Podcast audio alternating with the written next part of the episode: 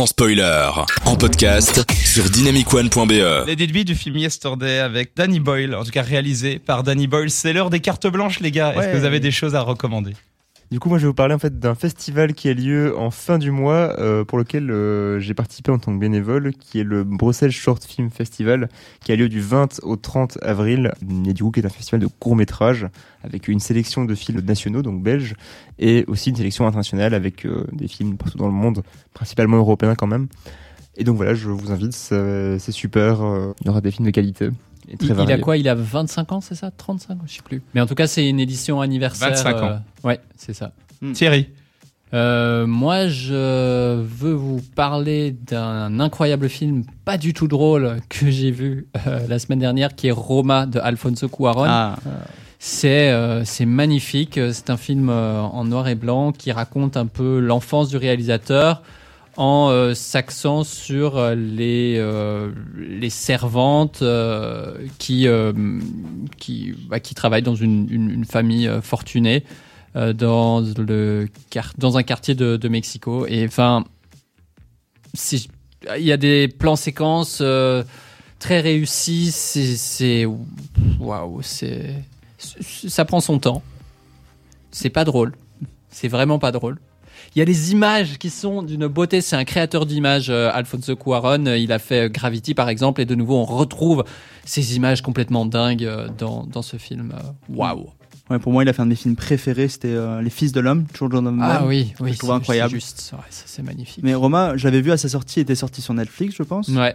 L'avais vu, j'avais beaucoup aimé, mais c'est vrai que c'est aussi comme intouchable un film avec plein de bons sentiments. Mhm. Donc c'est aussi ouais, critiquable de ce point de vue-là. euh, Moi, je trouve que c'est subtil. américaine. Je trouve Euh, que c'est mexicaine. C'est pas, euh, c'est pas simpliste avec euh, les riches euh, méchants, euh, les pauvres gentils ou un truc comme ça. C'est plus subtil que ça et ça j'ai apprécié Mm. pour le coup. Mais oui, j'avais oublié qu'il avait fait Les Fils de l'homme. C'est magnifique.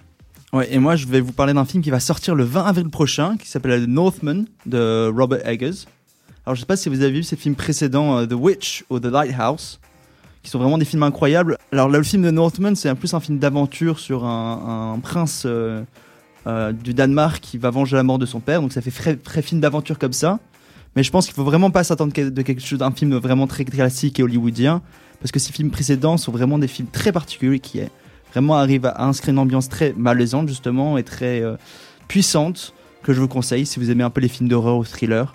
Et je pense que ce film sera un peu du même acabit de je sais pas des films comme euh, The Green Knight qui sont sortis récemment ou encore je sais pas si vous avez vu Macbeth de 2015 mais vraiment avec des films très puissants et très euh, voilà, je vous conseille je pense que ça va être un super film. Rien à voir avec du cinéma pour moi. Moi, je vais euh, juste mentionner qu'il y a eu il y a quelques semaines la, la, la Pixel War hein, euh, sur Ah. Twitch, qui est un truc complètement fou qui est arrivé et que je La pense France. la, la, la France, mais pas que la France, hein, parce que la Oui, oui, Belgique a été bien représentée aussi. avec une belle ligne. qui est ce, Ouais. ce truc complètement fou sur lequel sur Reddit en gros il y avait une sorte de, de carte de 4 millions de pixels qui était disponible. Et en gros n'importe quel utilisateur pouvait changer un pixel toutes les 5 minutes. Et du coup bah, il fallait lever des sortes d'armées de gens qui pouvaient changer des pixels en même temps pour pouvoir dessiner des choses. Et ça a fait une sorte Ah. d'énorme euh, drapeau qui a évolué pendant trois jours non-stop. Et ça s'est transformé en plein de choses. Et euh, la, la, la communauté francophone, a- en tout cas la France, a levé des énormes armées de, de, de streamers, notamment sur YouTube et tout, pour euh, pouvoir essayer de, de motiver les, les troupes et essayer de faire les plus beaux dessins possibles face à d'autres dessins qui gangrénaient. Vous pouvez regarder des sortes de time-lapse euh, de plus euh, en deux minutes tout ce qui s'est passé en trois jours et il s'est passé des choses assez incroyables et on pouvait vous, vous suivre ça en direct sur Reddit et sur d'autres endroits. C'était une très belle aventure. Regardez ça, la Pixel War qui a été menée par Kameto en France. On le, on le salue. Je savais pas comment finir cette émission pour qu'on se marre vraiment bien. Et la seule chose que j'ai trouvé qui me fait beaucoup rire, c'est Jésus revient de La vie est un long fleuve tranquille, Ah. qui est quand même Je la chante en soirée celle-là. un énorme classique. Voilà, un gros banger pour lancer euh, les, les, les grosses soirées, euh, notamment les soirées cato, mais pas que. Et Fix, Thierry et Mathias, merci d'avoir été là et merci public aussi. On se retrouve Anto. dans deux semaines. À bientôt. Ciao.